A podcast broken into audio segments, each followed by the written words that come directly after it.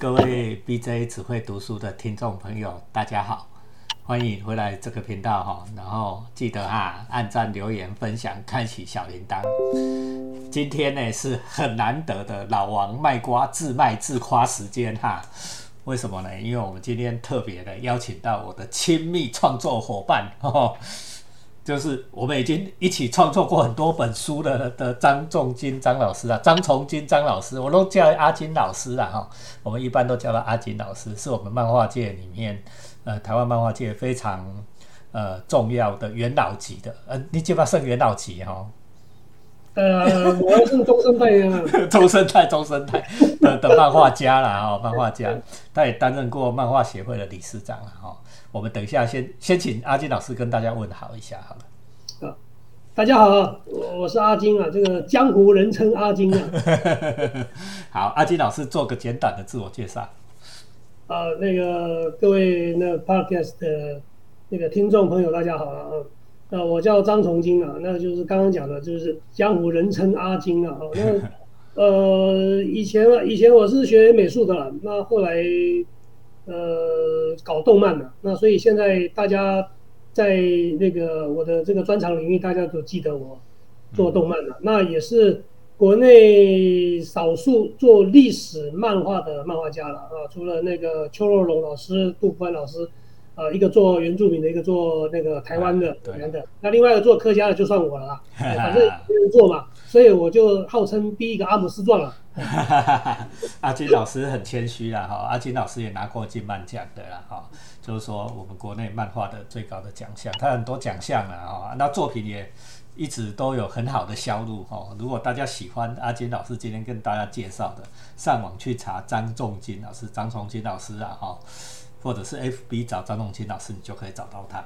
好，我们言归正传了，哈，我们今天要来自卖自夸，啊，就是我们两个一起。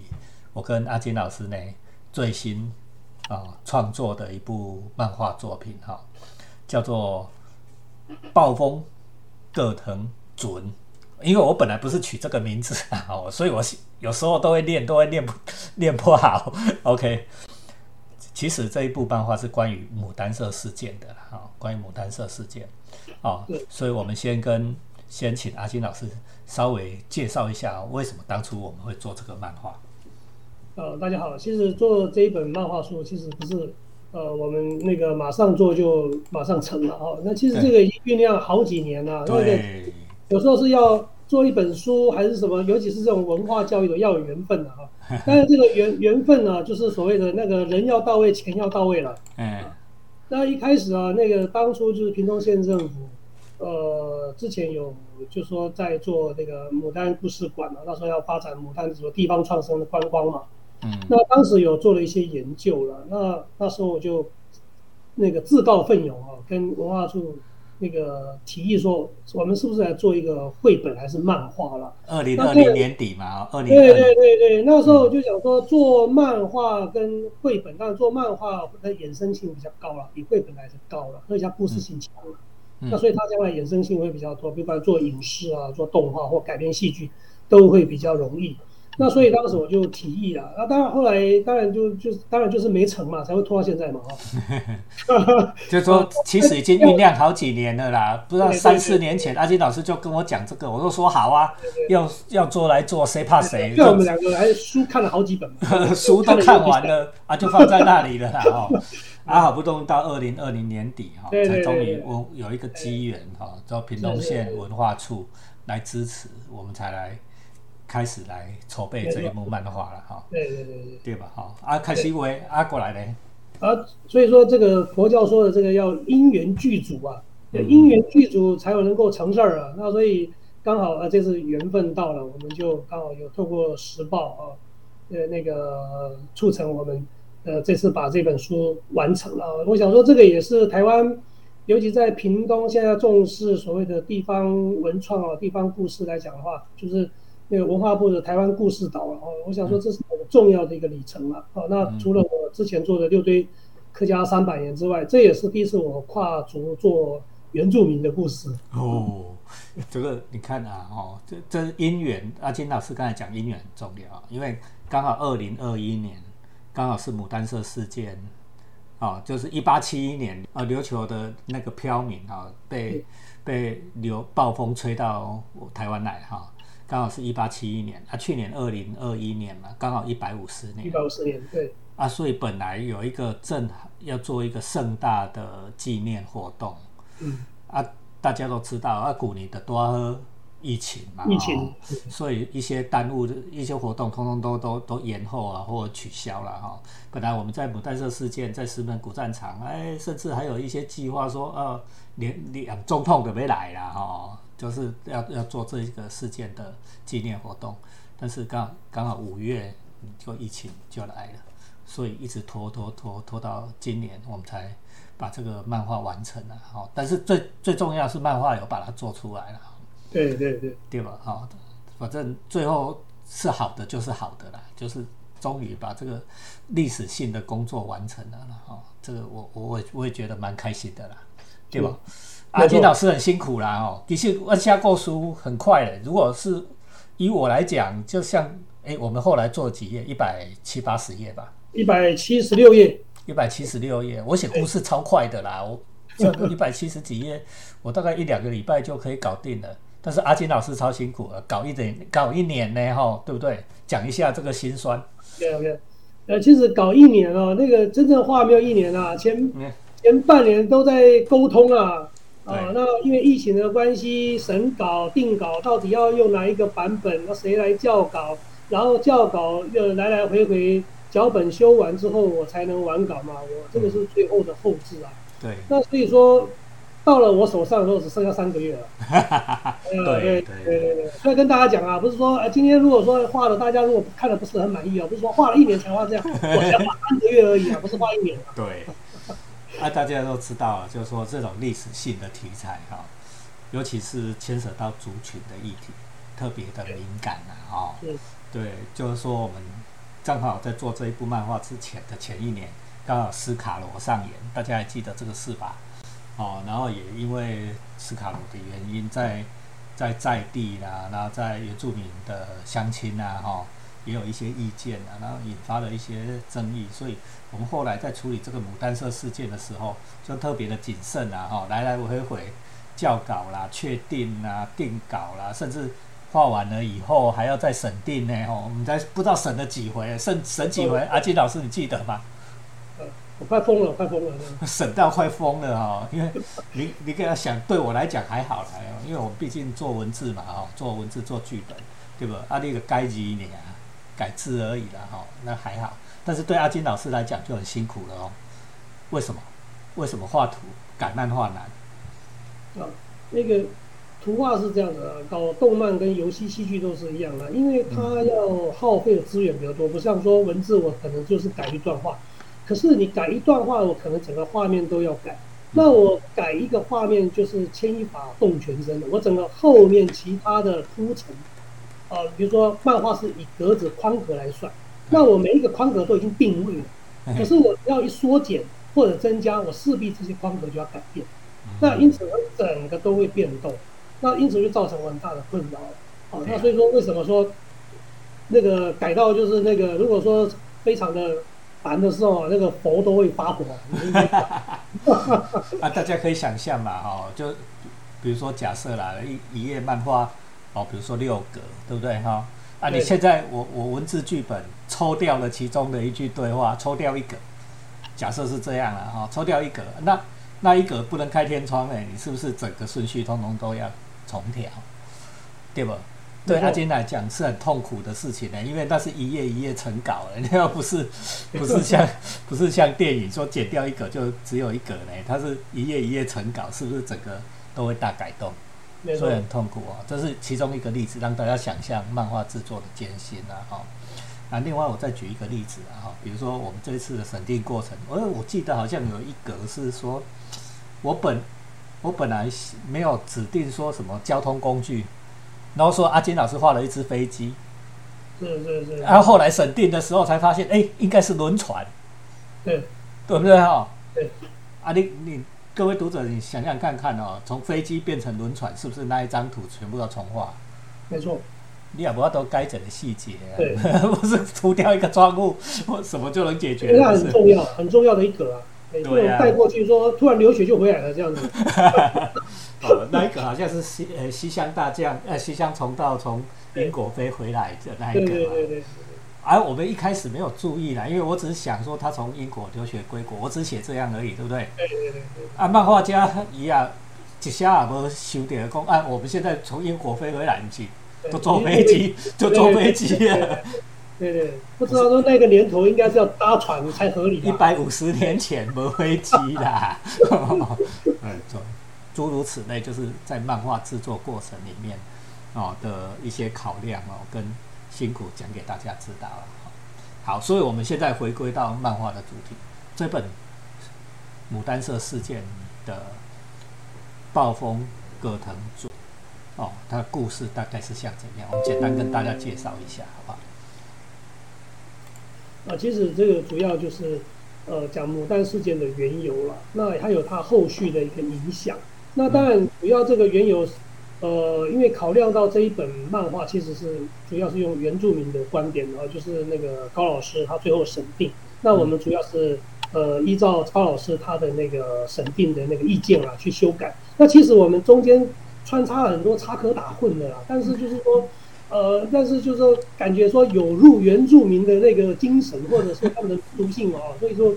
我们就改掉很多。那其实，在一个戏剧创作来讲的话，石老师是专家啊，就是说我们在做创作的时候，原本戏剧任何戏剧都要安排所谓的丑角嘛，跟搞笑桥段，才不会闷啊，对不对？国剧里面都要有丑角，这么这么艺术、这么精华的戏剧都要有丑角、小丑来搞笑了，更何况是这种娱乐性的动漫，它是以娱乐为主嘛，可是不行啊，因为有入原住民的那个。呃，所谓的他们的一些经济或者精神，那所以我们就改了很多。所以这本书看起来来讲的话，或许本来很多有趣的，我们都会稍微缩减一点了，但是不 很枯燥跟乏味这样，就没有一开始设想的那么总是有一些夸张啦、荒谬啦、哈，然后搞笑的情节啦。但是后来想一想，跟一些专家学者啦、审定老师啦这种来回沟通了以后，还是把它拿掉了。所以。老实讲，就是说，就娱乐性来讲，可能没有当初设想那么好。但是反过来讲，它也有好处啦，就是说，在知识性啊、正确性上面，可能是更严谨一点。这是我们这次这做的，我我一个很重要的心得了。啊，我大概跟大家讲一下故事啊，哈，干单呢，我只讲最重要的啦，就是说，一八七一年那一年，哦，一八七一年就是刚好一百五十年前嘛，哈，然后琉球。哦，就是宫古岛，宫古岛，宫古岛在台湾北，诶东北边一点点，很近，离台湾很近啊。宫古岛有一群那个琉球人，哦，要去朝贡，去那个首里城朝贡，结果呢，朝贡回来的路上被那个东北季风哦，暴风啊，哦，一直吹吹吹吹吹吹到我们南部的这个这个旭现在的旭海附近啊，恒春恒春半岛的东岸，哦。现在那个地方是九鹏啊，九鹏沙漠哦，就是未来我们要作为火箭发射场的地方。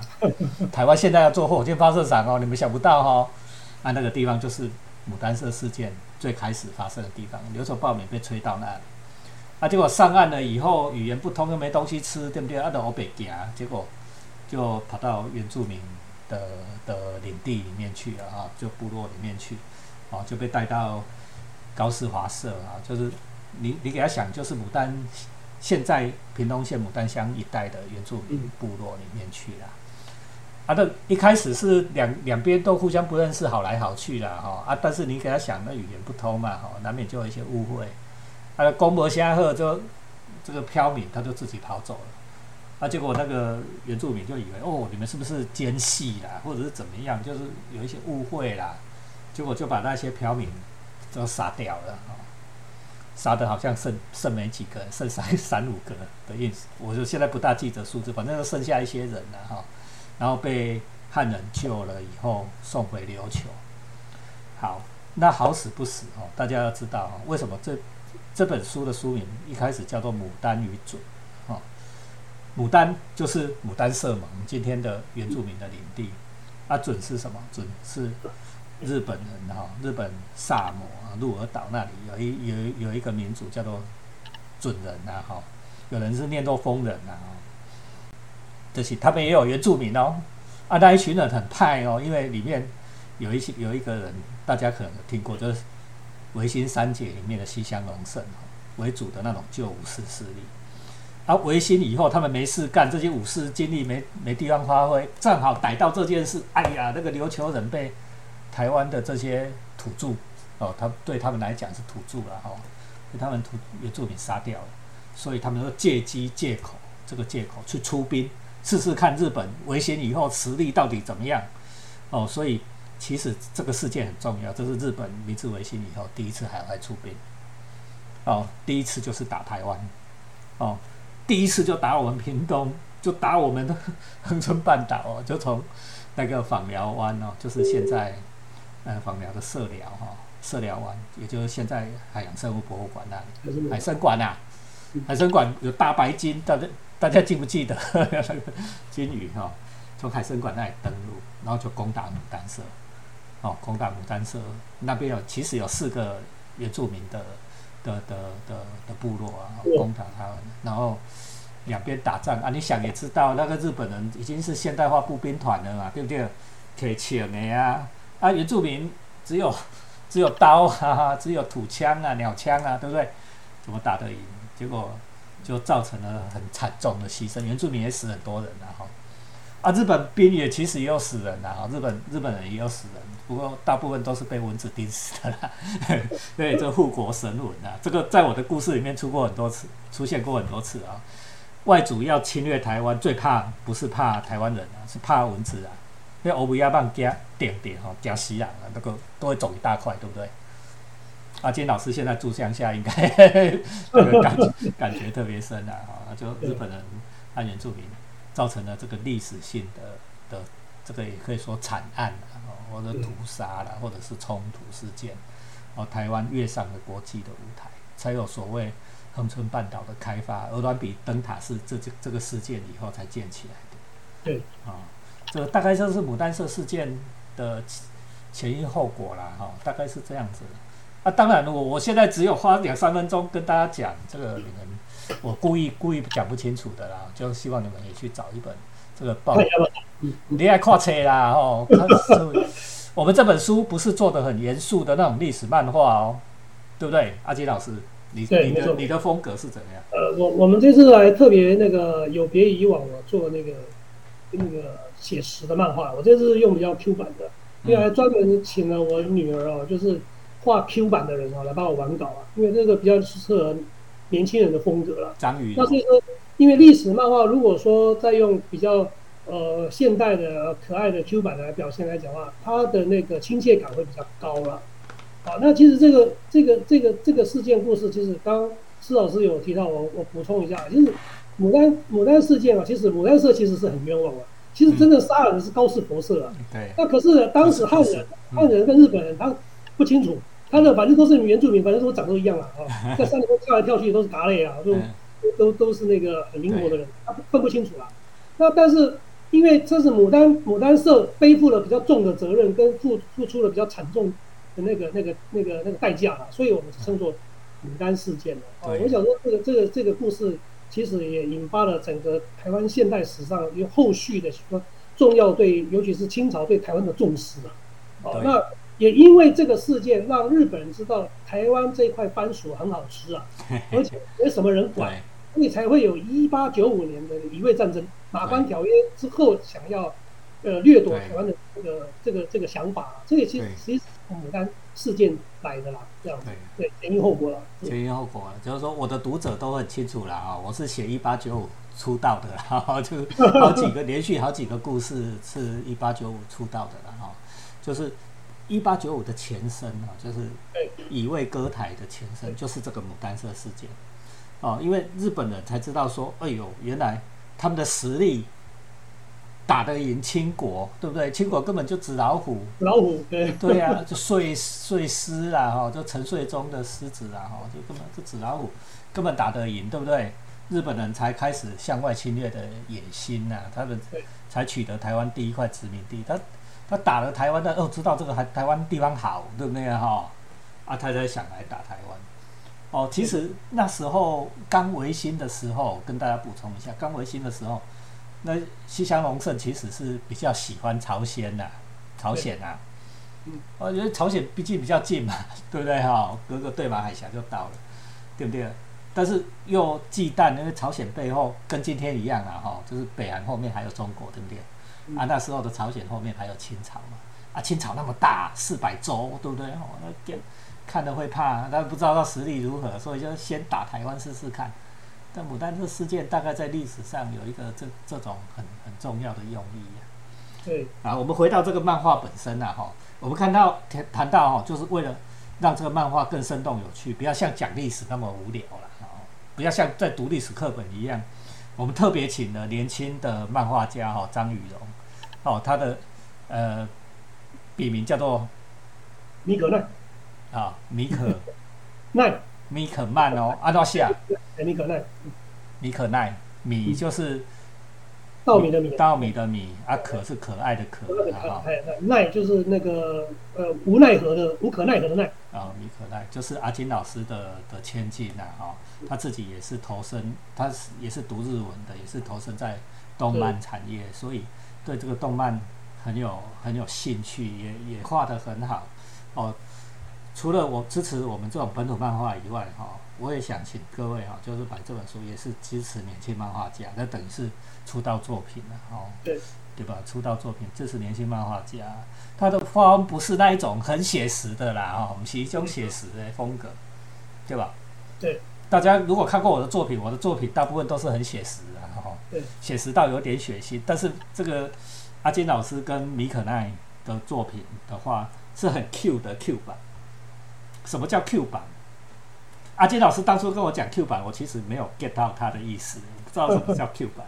阿金老师没来描述他。呃，那 Q 版就是 cute 啊，就是英文 cute 的缩写啦，那就是日本叫做卡哇伊嘛啊，那都是科的那个开头啊，所以叫 Q 啊。嗯。所以说我们台湾就称作叫做 Q 版啊。那 Q 版现在就是年轻人喜欢的风格嘛，就是那个。感觉比较可爱啦，然后身材比例啊，就是那个五短身材，一这个头大身体小，眼睛大，对头大身体小，有一些搞笑无厘头的动作的，啊，那这也是日本漫画的特色，呃，因为我研究日本动漫的嘛，所以说这个是日本的全世界唯一的那个特色，只有在日本才会搞 Q 版哦，对对对对对对，这个是其他国家没有的，就只有日本才会有这种，对，哪怕是写实的漫画当中。有一些呃比较紧张啊，或者发靴的那个表情的时候，他就突然变成一个一比一那个身材的那种那个那个一等身的那个那个那个造型，所以一般我们称作叫做 Q 版的。啊，那它也发展了很多衍生性的商品。对，有啊，这个大家在以前的作品《火影忍者》也常常看到啊，什么《鬼灭之刃》也看到，那个什么《海贼王》都有了，都有这个忽然变成 Q 的，忽然紧张场面，对不对？